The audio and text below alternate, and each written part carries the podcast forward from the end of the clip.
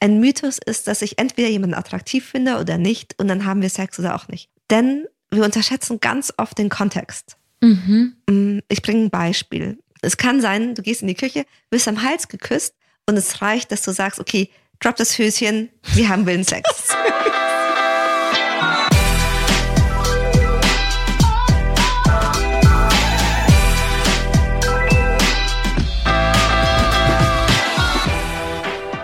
Hello Lovers, mein Name ist Annika Landsteiner und ich bin Autorin und Journalistin.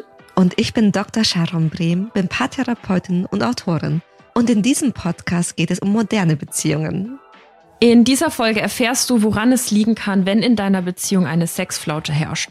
Wir sprechen über weibliche Sexualität, Lust und den ganzen Mythen drumherum sowie blockierende Glaubenssätze. Außerdem geben wir wissenschaftliche Einblicke zum Orgasmus und räumen mit Missverständnissen auf, mit denen wir alle aufgewachsen sind. Enjoy! Willkommen zur ersten Folge in der zweiten Staffel. Es geht um das Thema Sexflaute. Sharon, haben wir es uns ein bisschen einfach gemacht, dass wir in der ersten Folge über Sex sprechen? Ich weiß nicht, ob wir es uns einfach gemacht haben. Ich weiß, ich mag das Thema sehr, sehr gerne. Und ich finde auch gut, dass wir hier einen super leckeren Kuchen haben. Wie heißt der Kuchen? Wir essen Red Velvet Cake, weil ich mir so dachte, okay, der erotischste Kuchen ist wahrscheinlich Red Velvet Cake, oder? Mit so, also ich sehe da sofort so Samt, der ist ja auch so rot eben, wie, also Samt, ro, Rotsamt. Genau. Ich muss gestehen, am Anfang, als ich das erste Mal den Red Velvet probiert habe, war ich nicht so hundertprozentig überzeugt. Aber ich glaube, dass das auch beim Thema Sex und Erotik der Fall ist. Und deswegen passt er umso besser. Was? Dass die, dass quasi die Brücke geschlagen vom erotischen Spiel zur Sexflaute. That's my job. That's your job. Ja, you had one job and you did it. Geil. Sehr schön. Alle Erotik gekillt mit einem Satz. Aber gut. Ich meine, es geht ums Thema Erotik. Vielleicht bleiben wir so nüchtern. Hast du ein paar Zahlen für mich? Ich habe ein paar Zahlen für dich. ich habe ein bisschen gelesen, ein bisschen recherchiert. Hätte gerne deine Meinung dazu. Und zwar Mhm. habe ich gelesen, dass bei den meisten Paaren nach so circa zwei Jahren die Beziehung in den Alltag übergeht. Was nicht unbedingt heißt, dass es dann bergab geht oder so, sondern Mhm. einfach diese Anfangseuphorie ist vorbei. Und das zieht dann oft Dinge nach, die man nicht mag, wie zum Beispiel Sexflauten. Auf den ersten Blick erschien mir das fast ein bisschen früh nach zwei Jahren. Was sagst du? Mhm. Also, wenn ich so nachdenke und Revue passieren lasse, dann, ich kann mir vorstellen, dass die Zahlen stimmen. Ich glaube, das ist auch für einige der Fall. Und vor allem bei Sexflaute geht es ja nicht per se darum, dass ich die andere Person nicht mehr attraktiv finde, sondern mehr darum oder auch darum, dass manchmal der Alltag wichtiger wird und der Fokus woanders hingeht. Mhm. Und wenn du dir vorstellst, wenn du genauso viel wilden Sex hättest wie Hm. in diesen ersten paar Wochen, Monaten, wie am Anfang, dann bleibt auch eine ganze Menge auf der Strecke. Ich wollte gerade sagen, wer hat denn die Zeit? Ja, also Ja. von dem her glaube ich, dass die Zahl erstmal total in Ordnung ist. Also Mhm. und die Leute jetzt nicht irgendwie das besonders hoch oder niedrig gepusht haben. Ich finde diesen ersten Punkt von dir schon so wichtig, dass das nicht gleichgesetzt wird mit, wir haben keinen Bock mehr aufeinander und jetzt geht's bergab, Mhm. sondern es kommen eben Dinge jetzt auch wieder dazwischen. Was ja auch hormonell total Sinn macht Mhm. oder vom Überleben. Wer hat denn Zeit für all das? Ja. Aber werden noch andere Gründe genannt, außer der Alltag? Ja, also insgesamt das große Thema fehlende Leidenschaft. Ich glaube, Mhm. da gibt's dann auch wahrscheinlich nochmal Mhm. Abspaltungen und so. Generell Stress. Das kann Mhm. Arbeit bedingt sein, das können Kinder sein, das können Mhm. irgendwelche familiären Probleme sein, whatever. Genau, der Alltag und natürlich auch Erkrankungen. Das natürlich von, weiß ich nicht, du hast eine Magen-Darm-Grippe eine Woche oder bis zu was Größerem, was dich monatelang begleitet und wo dann vielleicht der Sex nicht an erster Stelle steht. Ja, das macht, das macht total Sinn. Ich glaube, eine Sexflaute ist per se für all diejenigen, die zuhören. Also erstens ist es kein Armutszeugnis und es ist kein, das wird für immer so bleiben. Mhm. Also nur weil das mal nicht so erotisch, nicht so viel, nicht so intensiv ist wie gerade eben, heißt es nicht, dass es für immer so sein muss. Ja. Und es gibt sogar eine Studie, die sagt, wenn wir uns damit auseinandersetzen, dass Sex sich entwickeln kann, Mhm. oder anders gesagt, dass wir daran arbeiten können, dass wir langfristig auch besseren Sex haben. Ist ja irgendwie auch logisch, oder? Also ist ja mit allen Dingen so. Wenn du ein Hobby hast, wie jetzt Sport, wirst du ja auch eher besser, je mehr du trainierst oder zumindest verändern sich die Dinge. Du hast neue Ansprüche und solche Sachen. Voll. Und gleichzeitig gibt es aber ganz viele, für die es eben schon sehr schmerzhaft ist, wenn es keinen Sex mehr gibt. Und die auch sagen, okay, wenn der nicht mehr da ist, dann ist das halt vorbei. Und dann verabschiedet man sich. Ja. Und ich finde es auch die öffentliche Meinung oder der öffentliche Diskurs Mhm. heißt sehr oft mal, dann haben wir halt keinen Sex mehr und das wird sich nicht mehr verändern und so ist es halt. Ja, absolut.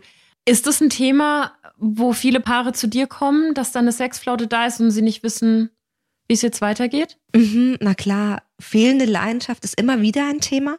Und was ganz oft zu Frust führt, ist, wenn eine Person in Anführungsstrichen mehr möchte als die andere Person. Mhm. Weil dann kann es sich zu ganz schmerzhaften, also emotional schmerzhaften Kreisläufen entwickeln.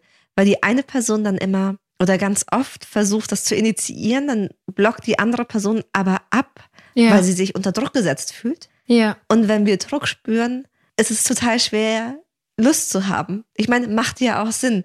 Wenn ich früher Stress hatte und vor dem Tiger weglaufen sollte, dann ist es einfach gerade nicht der richtige Moment, um Sex zu haben.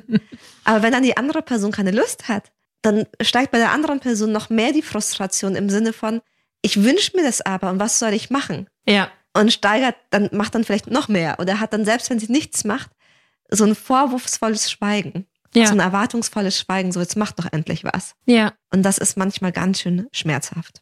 Was aber oft rauskommt, um was es eigentlich geht, es geht gar nicht darum, dass die eine Person, die zum Beispiel keinen Sex möchte, die andere Person nicht begehrt. Und es geht auch nicht darum, dass die Person, die mehr Sex möchte, per se so ein rein raus braucht. Mhm. Sondern da geht es viel um, ich möchte auch begehrt werden. Mhm. Und ich möchte, dass du mir zeigst, dass ich erotisches Kapital habe. Den Begriff hatten wir schon mal. Genau. Ich weiß nur gerade nicht mehr in welcher Folge. Kannst du den noch mal kurz zusammenfassen Mhm. für alle, die die Folge vielleicht auch nicht gehört haben? Na klar, also der Kapitalbegriff kommt von Pierre Bourdieu und er hat verschiedene Kapitalsorten benannt, zum Beispiel ökonomisches Kapital, aber auch kulturelles Kapital und gesagt, wenn ich dann zum Beispiel viel Wissen habe, dann komme ich in der Welt besser zurecht. Mhm. Das kann ich einsetzen. Und Eva Ilus hat dann erklärt, dass es auch ein erotisches Kapital gibt, das sich mit dem Kapitalismus vor allem entwickelt hat. Mhm. Und bei erotischem Kapital denken wir zum Beispiel an die Person, die sich hochgeschlafen hat. Mhm. Oder wenn dann, in Deutschland sind es vor allem Frauen in Clubs und Bars, ja vor allem Clubs, ja. irgendwie nach vorne gelassen werden oder reingelassen werden und Männer irgendwie draußen stehen bleiben. ja. Wenn man sagt, oh, die Person ist irgendwie attraktiv. Die, genau dieser Bias eben, dass wenn eine Person per se attraktiv oder als schön wahrgenommen Mhm. wird, dass sie automatisch Vorteile auch genießt. Nicht nur, Ja. aber auch. Genau. Und das möchte man aber bestätigt bekommen. Also man möchte von seinem Partner, seiner Partnerin Mhm. auch begehrt werden. Ja. Ja, kannst du es, also, so, ja. Nee, kann ich nicht kannst du es nachvollziehen. nachvollziehen? Ja, apropos fehlende Leidenschaft. Ich habe auch öfter gelesen bei der Recherche, dass natürlich auch ein Knackpunkt ist, wenn zu wenig über Vorlieben gesprochen wird und Mhm. Demnach vielleicht auch Leute dann äh, das Gefühl haben, ihre Neigungen nicht ausleben zu können. Also da gibt's auch eine Mhm. Statistik, die steht bei Elite-Partner. Da steht, dass jede fünfte Frau und jeder dritte Mann, ich glaube, da geht's vor allem um, um Heterosex, Mhm. sich mehr sexuelle Offenheit vom eigenen Partner, der eigenen Partnerin Mhm. wünschen. Und ich habe dann auch mal so an mein 20-jähriges Ich gedacht und ich Mhm. finde oder ich glaube, dass da auch ganz viel die Scham mit reinspielt, Mhm. weil kennen wahrscheinlich auch viele Frauen, die jetzt zuhören, so diesen Gedanken, traue ich mich zu sagen, überhaupt erstmal auszuprobieren und herauszufinden, was mir gefällt Mhm. und das dann auch wirklich auszusprechen. Oh ja. Also ich glaube, da ist man in bester Gesellschaft. Ich meine, die Sprache, die vor allem sich um weibliche Lust dreht, die ist ja so überhaupt nicht einladend. Ja. Und Schamlippen zum Beispiel. zum Beispiel Ja. macht, also ich meine, das sagt man nicht gerne. Oder es klingt erstmal nicht so schön. Und dann auch noch, es gibt so viele Wörter über Sex, die sich halt überhaupt nicht attraktiv anhören. Sowas wie rammeln, bumsen, Ja. vögeln. Ja. Es ist eine Sprache, die auch von vielen, glaube ich, genutzt wird, die sich dann so ein bisschen distanzieren möchten von, von dieser Sinnlichkeit. Oder? Mhm. Also ist so mein Gefühl. Ja, vielleicht möchten sie sich distanzieren, aber vielleicht gibt es auch keine gute Alternative, Ja, true. weil Sexualität so lange ein Tabuthema war und vor allem weibliche Lust. Ja. Wollen wir ein bisschen über weibliche Lust sprechen? Always. Weibliche Lust. Ja. Was waren deine ersten Gedanken dazu? Meine ersten Gedanken waren, du hast vorhin, da haben wir noch Kuchen gegessen und Kaffee getrunken, und da hast du eben auch gesagt, dass gerade weibliche Lust und überhaupt darüber sprechen oftmals so als dreckiges Thema hergenommen Mhm. wurde und dass das eigentlich schon in diese Mythos-Richtung geht, wo die Problematik anfängt. Mhm. Ja. Was ja auch so schade ist. Ich meine, Sexualität und Erotik kann so was Schönes sein. Ja, Aber nur, wenn ich dabei auch ein gutes Gefühl habe. ja, Und wir alle streben ja danach, dass wir uns akzeptiert fühlen, dass wir das Gefühl haben, wir sind anziehend, wir sind auf unsere Art und Weise schön. ja, Und dreckig zu sein, also was ekliges, ist ja genau das Gegenteil. voll, 100 Prozent. Also wie soll eine Lust aufkommen? Und dann kommt noch dazu, dass viele Fantasien, ich meine, woher bekommen wir denn Input für Fantasien? Mhm. Bisher vor allem aus Pornos? Ja, die super realistisch sind. da tut sich aber was. Da tut, sich, aber was. Also von dem her kann ich auf der einen Seite, ich meine, wir haben bei dieser Statistik angefangen, mehr Menschen wünschen sich sexuelle Offenheit von ihrem Partner, ihrer Partnerin. Aber gleichzeitig kann ich verstehen, dass wir ganz wenig, dass uns wie so eine erotische Bibliothek fehlt. Schön, ja. Ja, vor allem eine, Ja. die nicht gefüllt ist mit Mythos und Stigma und Vorurteilen, sondern Mhm. eine ganz offene, wie der Akt ja selbst auch ist. Genau. Und dann beginnt's bei, wer möchte ich eigentlich beim Sex sein? Mhm. So, welche Eigenschaften möchte ich hier spielen oder darf ich die auch spielen? Mhm. Damit fängt es an, dann kommt das zu, ist für mich Sex und Erotik, ist es für mich eine Spielwiese Mhm. oder ist es ein Gefängnis? Mhm. Weil es gibt Menschen, und das ist total okay, und ich glaube, es gibt ganz viele, für die fühlt sich Erotik, oder für die, die fühlt sich Sex an, wie, dass man so eingegrenzt wird. Ja, Im Sinne von, okay, das ich muss so und so aussehen, damit es beim Sex gut ist oder damit ich begehrt werde. Oder diese und jene Sache ist akzeptiert oder ich darf nur diese und jene Person lieben. Ich darf diese Geräusche machen. So und so muss mein Gesicht aussehen. Was passiert, wenn ich loslasse und einen Orgasmus habe und da kurz die Kontrolle über meinen Körper, mein Gesicht, meine Geräusche verliere? voll. Das ist ein mega intimer Moment, absolut.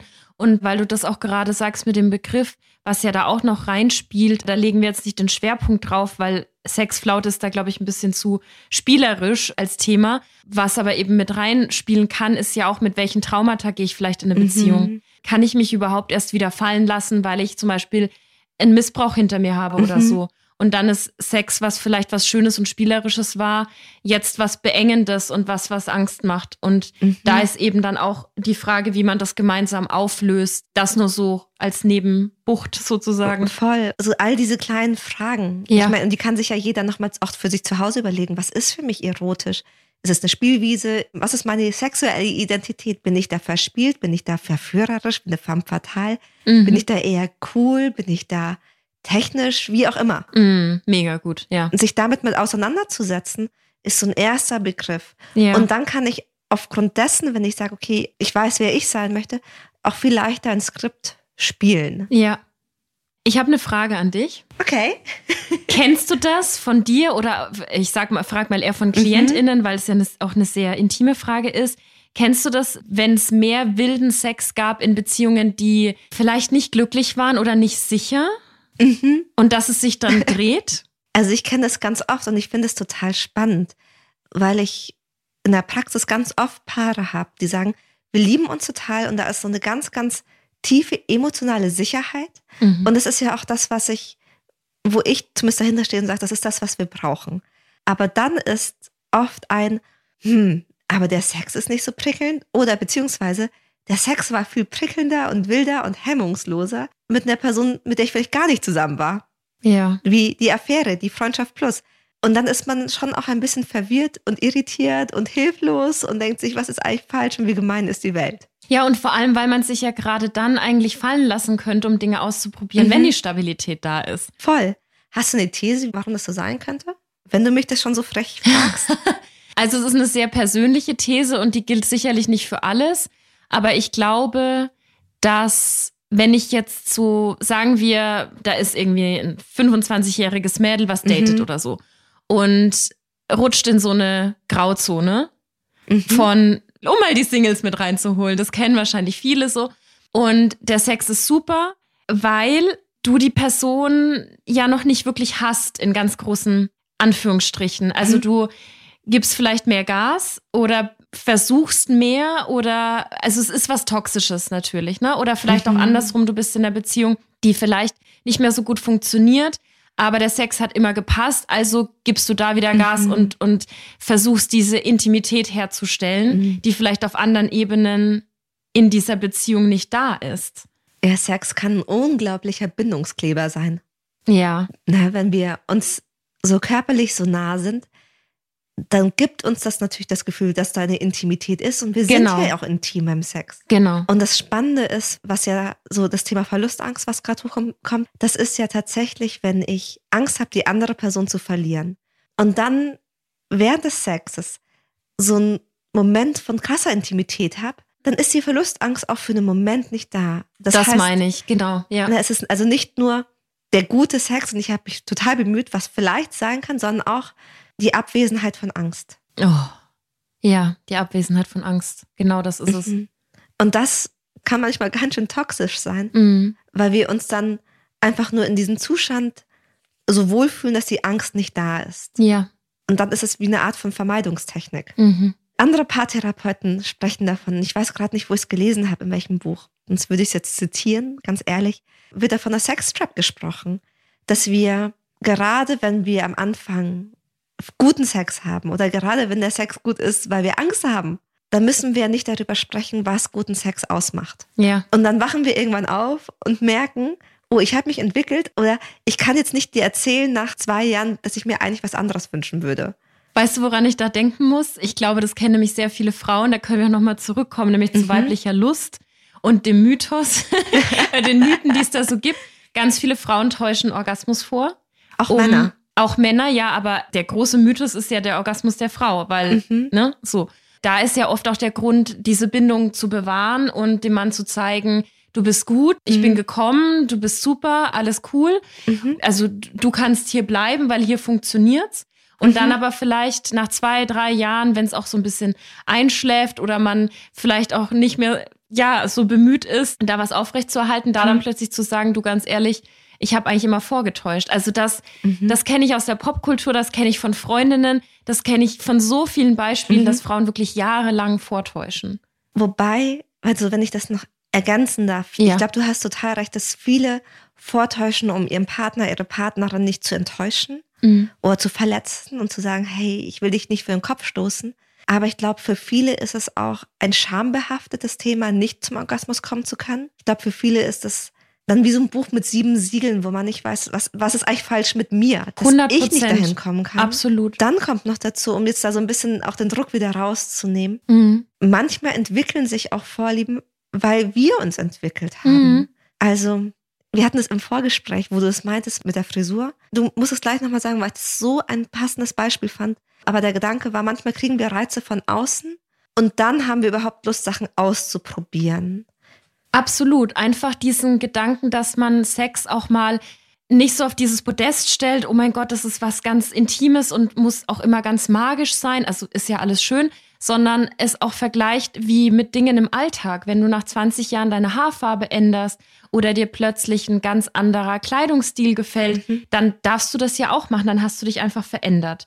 Und Mhm. genauso fandest du vielleicht 20 Jahre super unten zu liegen, so. Mhm. Und vielleicht hast du es auch gar nicht anders gekannt, weil du Mhm. schambehaftet an das Thema rangegangen bist, whatever. Und plötzlich hast du dann einen Partner, eine Partnerin, mit der du was ausprobierst und merkst, oh wow, das ist es.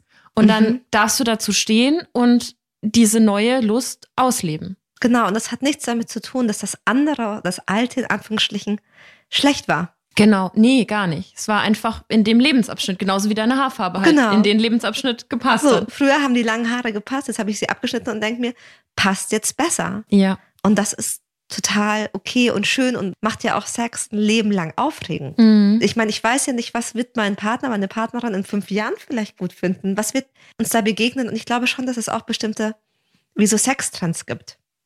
Oh, was sind denn die aktuellen Sextrends? Also, Zücket den Stift. Also ich glaube zum Beispiel, dass mit Fifty Shades of Grey ganz viel BDSM, Fesseln und Bondage hochkam. Mhm. Ich habe momentan das Gefühl, dass ganz viel Richtung offene Beziehungen, flotter Dreier, Sexgruppenpartys, dass das immer mehr ein Thema wird. Das kann ich bestätigen. Eine Freundin von mir hat mir letzt bei einem Weinabend erzählt, dass als sie auf einer Online-Dating-App ihrer Wahl war und geswiped hat und sie hat gesagt, sie hatte das Gefühl, dass bei jedem dritten Mann stand, glücklich in einer offenen Beziehung. Und das hat sie mhm. voll geflasht, weil das vor ein paar Monaten überhaupt nicht so war. Mhm. Super spannend. Das ist super spannend. Und ich glaube, keine Ahnung, was in fünf Jahren der nächste Trend sein wird. Aber mhm. ich glaube, Sachen entwickeln sich oder Sachen werden auch gesellschaftsfähiger. Du hast mir gerade eine super Brücke gebaut. Hau raus. Weil wir wollen ja einen kleinen Exkurs zu weiblicher Lust machen. Mhm. Und genau das ist eigentlich so schön, was du gesagt hast. Dinge entwickeln sich, weil Dinge entstigmatisieren sich auch langsam.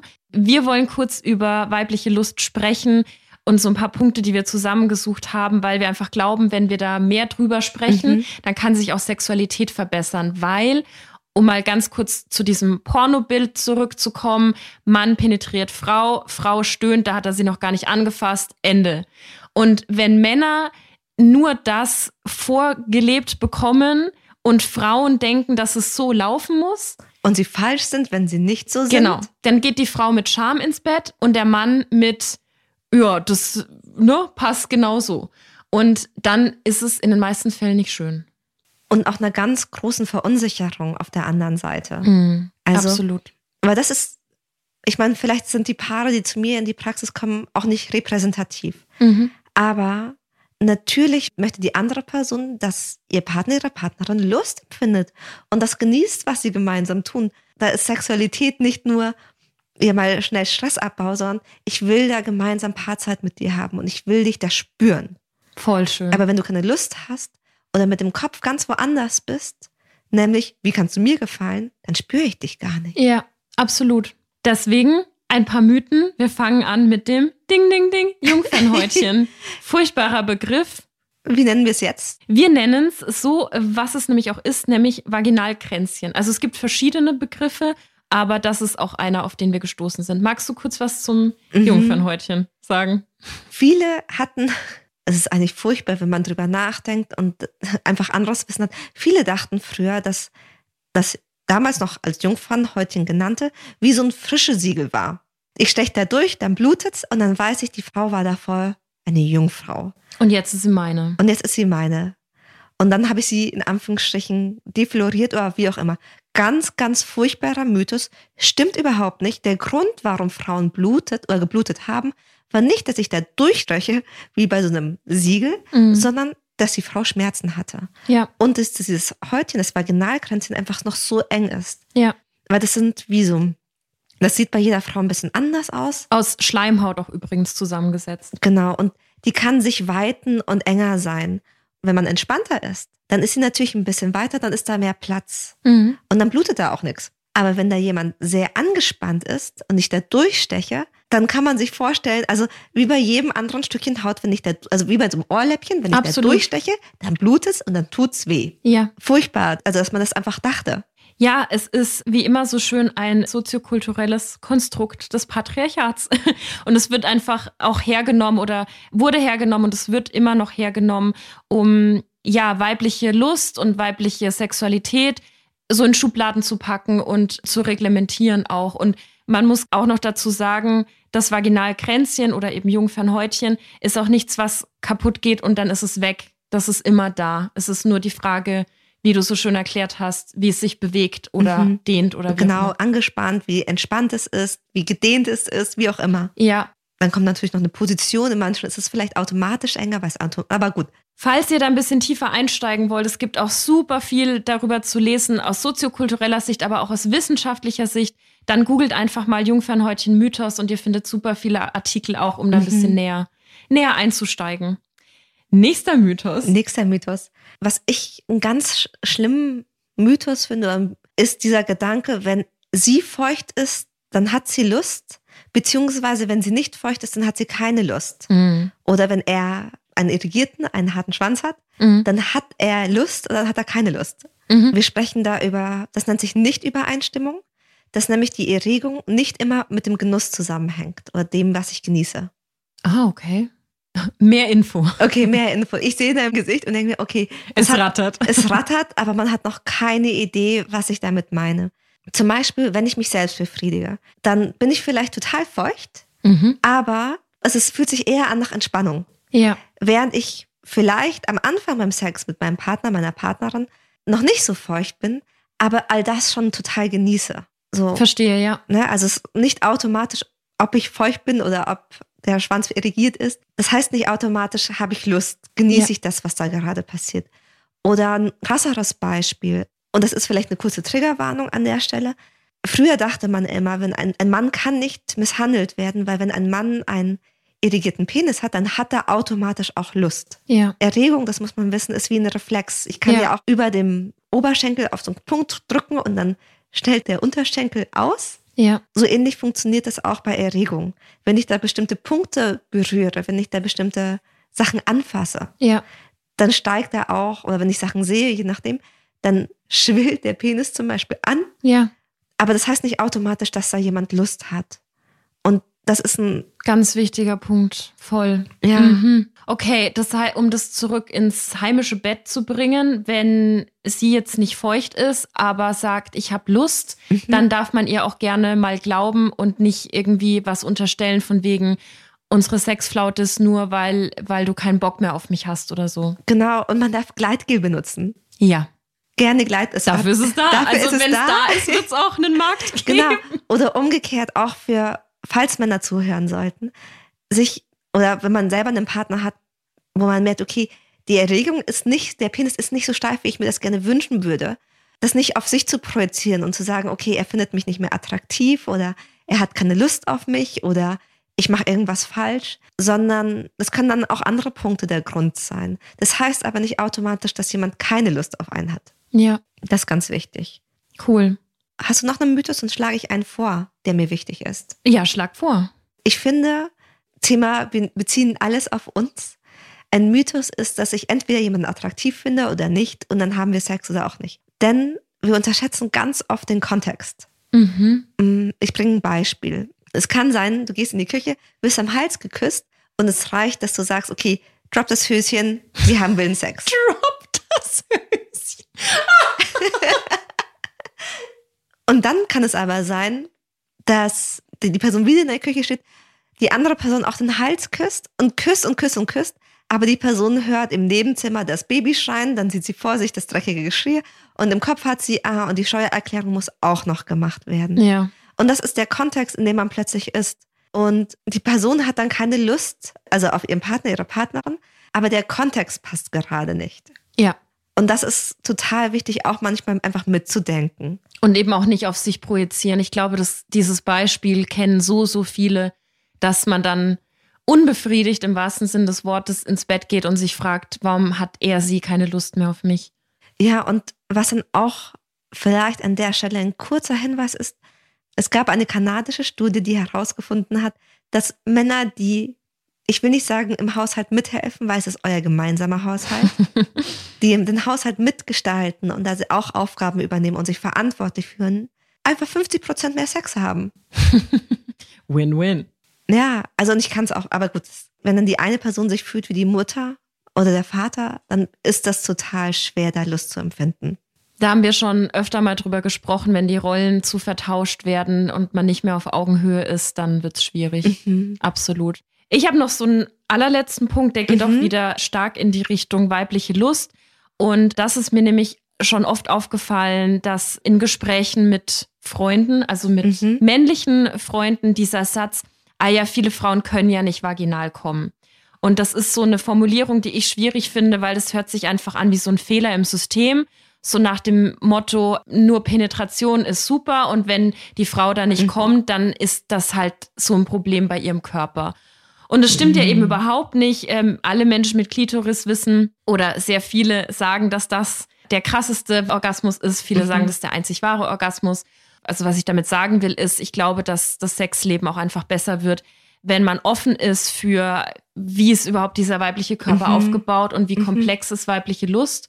Und habe ich auch Mhm. einfach mal Bock, meiner Partnerin was Gutes zu tun und nicht nur dieses alte Rein-Raus-Spiel sozusagen, dann kann ich da auch viel entstigmatisieren und vor allem auch meine Freundin vielleicht ein bisschen auffangen in ihrer Scham, weil, Mhm. hast du ja vorhin schon gesagt, viele Frauen, die vaginal Mhm. nicht kommen, und ich sage bewusst nicht kommen können, tragen da auch eine Scham mit sich.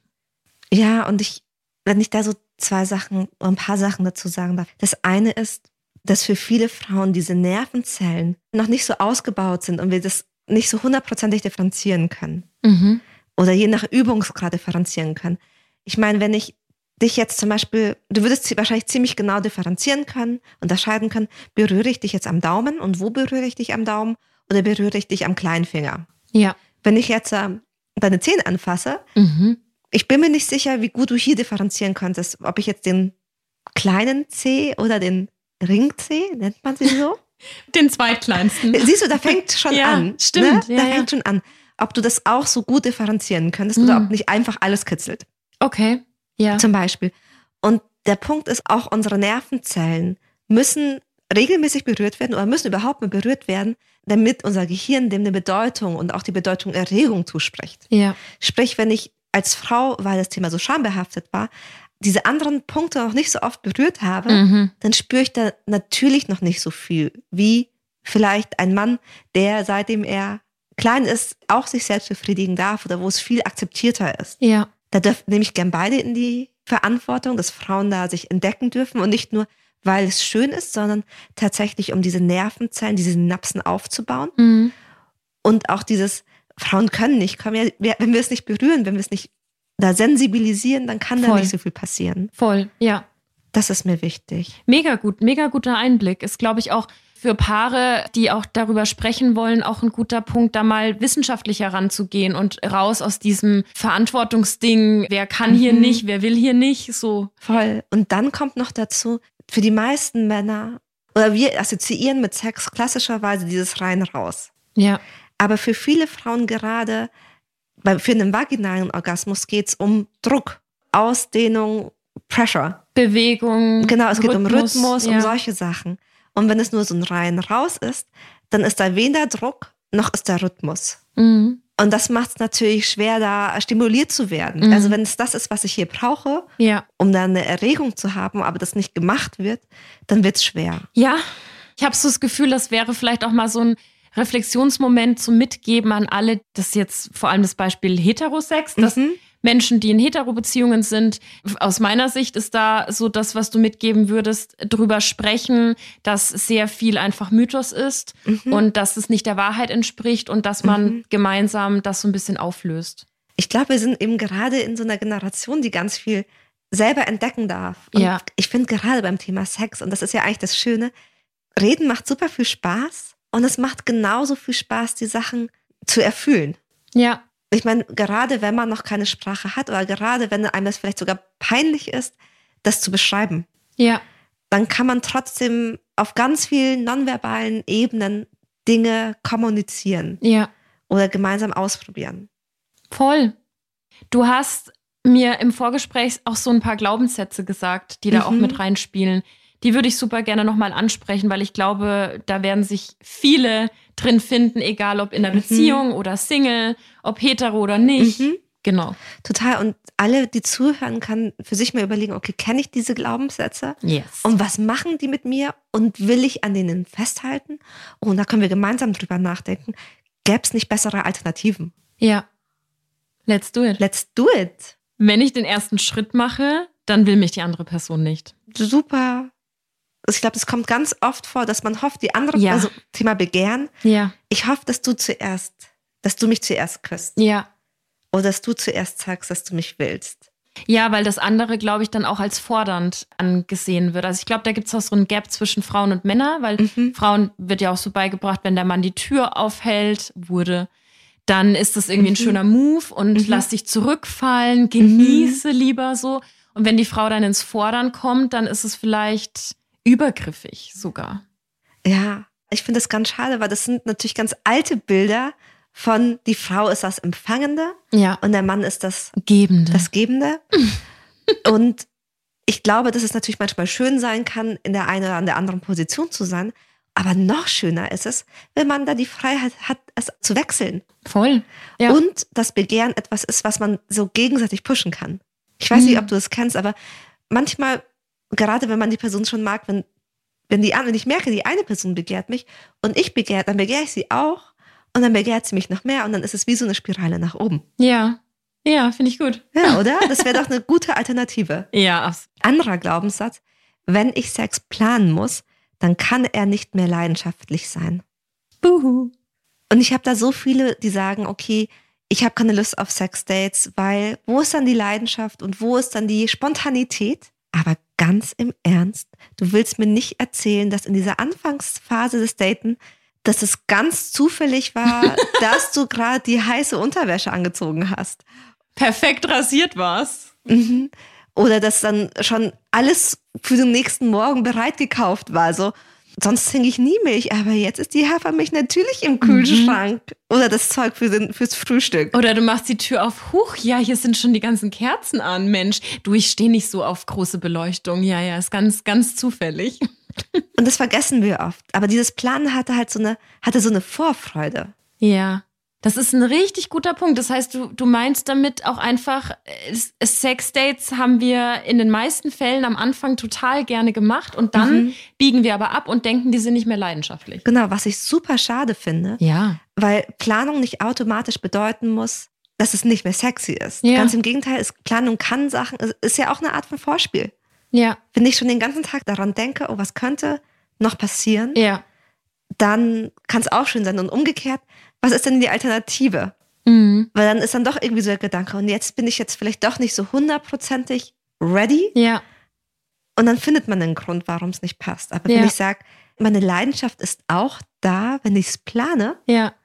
das ist so ein Empowerment. Also ich finde es empowering. Ja, total. Ich finde es einen mega guten Punkt. Hast du noch was von den Glaubenssätzen her? Mhm. Es geht da Richtung Vorstellungen, Erwartungen, Wünsche. Ja. Und viele wünschen sich einen erfahreneren Partner, Partnerin, um das zu lernen. Mhm. Und sagen ja, wenn die Person das dann noch nicht weiß, Mhm. hm, irgendwie auch blöd. Oder wenn ich es ihr erst zeigen muss, auch doof. Okay. Und ich glaube, das hat viel mit dieser Sprachlosigkeit zu tun, die wir beim Thema Sex und Erotik haben. Mhm, verstehe. Dass, wenn du nicht weißt, was du magst, dann musst du auch nicht mehr sagen, was du möchtest, wenn die andere Person das macht. ja. Aber dann lernst du auch nicht oder zu kommunizieren, was du möchtest. Und es kann genauso schön sein, das gemeinsam zu, zu entdecken. Geht es nicht auch so ein bisschen in diese Richtung? Ist vielleicht auch so ein Mythos so nach dem Motto, guten Sex hat man entweder oder man Mhm. hat ihn nicht. Und wenn man drüber reden muss, dann ist eh schon alles verloren. Ah, ich glaube, das ist mein Favorite an schlechten Glaubenssätzen. Ähm, Wäre es auch so einfach mit allem im Leben. Ne? So, Ja. Du, entweder das funktioniert oder das funktioniert halt nicht. ja, genau. Genau. Also man wünscht sich halt, dass es so funktioniert. Und wie gesagt, manchmal haben wir ja auch das Glück über Hormone, dass es gut funktioniert. Heißt ja nicht, dass es nicht auch mal so laufen darf. Aber diejenigen, die langfristig glücklicher beim Sex sind, sind diejenigen, die sich bewusst machen, dass auch Sex Entwicklung bedeutet. Ja. Und dann ist für mich ziemlich, also für mich persönlich ziemlich klar, wenn ich langfristig glücklicher bin, wenn ich das zumindest erlaube, dass ich das entwickeln kann, Ja. als wenn ich meine, entweder habe ich es oder habe ich nicht. Das ist ja auch fast ein bisschen so, guter Sex passiert mir. Es ist sehr schwarz-weiß auf jeden Fall. Es ist so wie Endstation. Entweder es ist halt super oder halt nicht. Ja, aber dann, dann, dann habe ich ja echt, das ist schon ein bisschen traurig. ist sad, ja, auf jeden Fall. Ja. Und das andere würde viel mehr Spaß machen. Ja. Also nicht nur, weil sich Sextrends ändern, sondern weil Erotik ja auch eine Möglichkeit ist, sich selbst kennenzulernen und auszuprobieren. Ja. Mhm. Ich würde da gerne noch mit reinwerfen, das hatten wir im Vorgespräch, du hast nämlich Kamasutra angesprochen. Mhm. Und ich weiß, dass sehr viele dann gleich schmunzeln oder irgendwie so Mhm. dann irgend auch wieder Stichwort Mythos, irgendeine komische Filmszene auspacken, wo es Mhm. nicht funktioniert hat oder wie auch immer. Dass wir da auch so ein bisschen über den Tellerrand gucken Mhm. und in andere Kulturen vielleicht, was es alles an Praktiken und an Möglichkeiten gibt. Es ist ja nicht Mhm. nur Kamasutra, es ist auch Tantra zum Beispiel. Und das geht auch über den Sex hinaus, dass Mhm. man vielleicht mal Bock hat, was auszuprobieren, wenn was eingeschlafen ist und es nicht immer so zu belächeln. Voll. Und da auch die verschiedenen Aspekte von sich selbst kennenzulernen. Also Mhm. Sex kann spirituell sein und es kann sinnlich sein und Ja. es kann energetisch sein und es kann hemmungslos sein, aber es kann auch lustig sein. Geil, ja, Oder voll. man darf auch bei, ich sag mal, Sexflauten oder bei Dingen, die beim Sex nicht gut funktionieren, einfach drüber lachen. Ja. Ich glaube, da ist schon viel Druck rausgenommen, wenn, wenn das einfach der Fall ist. Voll. Wobei bei allem alles impliziert, es gibt nichts Gutes, außer man tut es. Mhm. Also wir können jetzt ganz, ihr könnt noch ganz viel von uns, uns viel, viel, viel, viel zuhören. Aber wenn ich mir eins wünschen würde, ist tatsächlich auch so, sich mal bei einer Sache hier aus dem Podcast zu überlegen, was würde ich gern für mich mehr in den Alltag integrieren und ausprobieren. Ja. Egal was, von ich suche einen anderen Glaubenssatz, über ich möchte mal über meine Wünsche reden, über, oh, ich würde gern tatsächlich in diese technischen Richtung mehr was ausprobieren. Ja. Das einfach mal ausprobieren. Keine Ahnung, was passiert. Aber zu merken, okay, so schlimm kann es gar nicht sein, wenn ich was Neues mache. Das fände ich cool. 100 Prozent. Ich finde, das steht so unter diesem Dach der Beziehung mehr Raum geben, weil wir ja uns selbst optimieren, andere Lebensbereiche optimieren. Aber ja, wenn wir an der Beziehung arbeiten, gehört das ja auch dazu. Mhm. Und dem Raum zu geben, kann eigentlich nur Positives nach sich ziehen. Ja. Und auch zu merken, ach, Leidenschaft kann über so viele verschiedene Kanäle entstehen. Das fände ich cool. Also, auch wenn es sich anfühlt wie ganz, ganz schwer und es liegt gerade drauf und es ist ein Damoklesschwert. Es kann auch wieder anders sein und es Mhm. kann total schön sein, auch diese Sexflaute zu erkunden. Ja. Weil selbst wenn ich merke, okay, es liegt am Stress oder es liegt daran, dass wir streiten, dann ist selbst das Entwicklungspotenzial Ja. und etwas, was ich mir gerne anschauen darf, um zu schauen, was kann da, was ist, woher kommt es, was wäre stattdessen denn gut. Voll gut. Ja. Hast du eigentlich an der Stelle einen Buchtipp, so ganz konkret Mm. zu Sex oder Erotik? Natürlich habe ich Sex-Buchtipps für dich. Also das eine Buch, was ich wirklich, wirklich toll finde, ist von Emily Nagowski, Komm wie du willst. Mhm. Da geht es viel um das Thema Nichtübereinstimmung und Glaubenssätze. Ein tolles Buch. Dann Coming Soon von Dania Schiftern. Mhm. Da geht es viel um, ich sag mal, Nervenzellen und Übungen tatsächlich zum Thema Selbstbefriedigung. Auch Jana Baccio ist ganz toll. Die hat da Mhm. Mhm. sowohl zum Thema Selbstbefriedigung als auch über Beziehungen gesprochen. Das sind tolle Bücher. Mega nice. Ja, Ich die finde das so einen guten Tipp, auch wenn man vielleicht erstmal sich selbst damit auseinandersetzen möchte, weil die Scham vielleicht noch ein bisschen Mhm. groß ist, das gleich als Thema zu machen und dann kann man vielleicht erstmal ein bisschen in die Literatur einsteigen. Und für all diejenigen Frauen, die tatsächlich, weil es ging heute viel um, um weibliche Lust, Ja, ohne Werbung zu machen, aber ich finde, es gibt eine tolle Webseite, die heißt OMGYes, ja, wo man, ich sag mal, Inspirationen für die Fingerfertigkeit ja, bekommt, um zu merken, okay, wie kann das dann aussehen, ja. wenn man wirklich keine Ahnung hat. omgs.com, glaube ich. Genau. Ja. Also das sind tolle, es ist tolles Infomaterial. Sehr schön. Dann Lustfaktor hat auch jetzt ein Buch rausgegeben, was ich toll finde. Also es gibt tolle Literatur. Sie hat Bock von Katja Lewina. Stimmt, das ist auch ein tolles. Ach, es gibt so tolle Bücher. Ja. Ich liebe Ah. diese Folge, Sharon. Wir bringen sie zum Ende. Wollen wir noch mal kurz äh, so Revue passieren lassen, wie wir das ja immer machen, so zwei, drei Punkte, die wir für uns so mitgenommen haben, Super gerne. wenn du da Bock drauf hast. Ähm, Sie hat Lust. Achso, jetzt, es, hat, es hat einen kurzen Moment gedauert. Sie spricht jetzt in der dritten Person.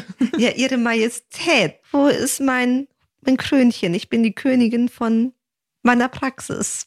Das sowieso. Sag mal, ein Also. Punkt, den du, Mhm. den du wichtig findest, nochmal mitzugeben. Also ein Punkt, den ich wichtig finde, ist tatsächlich, dass du dich mit deinen ganz persönlichen Glaubenssätzen über Sexualität auseinandersetzen darfst. Das kann Spaß machen. Da kannst du nochmal schauen, welche haben dich angesprochen und welche würdest du gerne irgendwie ersetzen. Ja. Wir haben jetzt Vorschläge gemacht. Und natürlich gibt es noch mehr Glaubenssätze, aber um so eine Idee zu bekommen. Das war so ein Punkt. Voll gut. Was ich spannend finde, sind unsere ganzen Prägungen. Wir haben viel über den Mythos weibliche Lust, äh, weibliche Mhm. Sexualität gesprochen. Das gibt es natürlich auch bei Männern, weil eben Mhm. auch Männer unter Druck stehen, wenn sie bestimmte Bilder immer gefüttert Mhm. werden. Und ich finde es super, wenn man sich damit auseinandersetzt. Ist das was, was mir Spaß macht?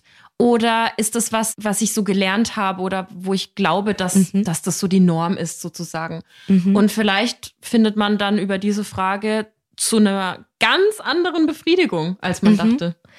Voll. Was ich, was auch ein Punkt ist, ist so das Thema Nicht-Übereinstimmung. Und dahinter steckt eigentlich, wie können wir da viel sensibler mit umgehen? Wie können wir eine Sprache finden, die beim Thema Erotik auch einfach erotisch ist, die einem so das Gefühl gibt von Sinnlichkeit und gleichzeitig Klarheit und Stärke und ohne super romantisch zu sein und nicht vulgär. Ja. Und das beginnt natürlich bei der Benennung unserer Geschlechtsorgane, aber auch über was wünsche ich mir beim Sex? Mhm. Welche Praktiken? Was finde ich gut? Solche Sachen finde ich gut. Mega schön. Danke dir für diese wunderschöne erste Folge in der zweiten Staffel. Ladies and Gentlemen und alle anderen, die sich dadurch nicht angesprochen fühlen, es war mir eine Freude, diese Folge mit euch zu teilen. Schenkt uns gerne fünf Sterne, wenn ihr Bock habt und wenn es euch gefallen hat. Und schreibt uns eine Mail. Genau, an hellolovers.podcast at gmail.com. Genau. Und es war echt super schön. Es hat mir total viel Genuss gegeben, mit dir hier über Lust zu sprechen. Oh, das ist sehr schön gesagt. Das Ja. ist ein schönes Abschlusswort. Goodbye, Lovers. Goodbye, Lovers.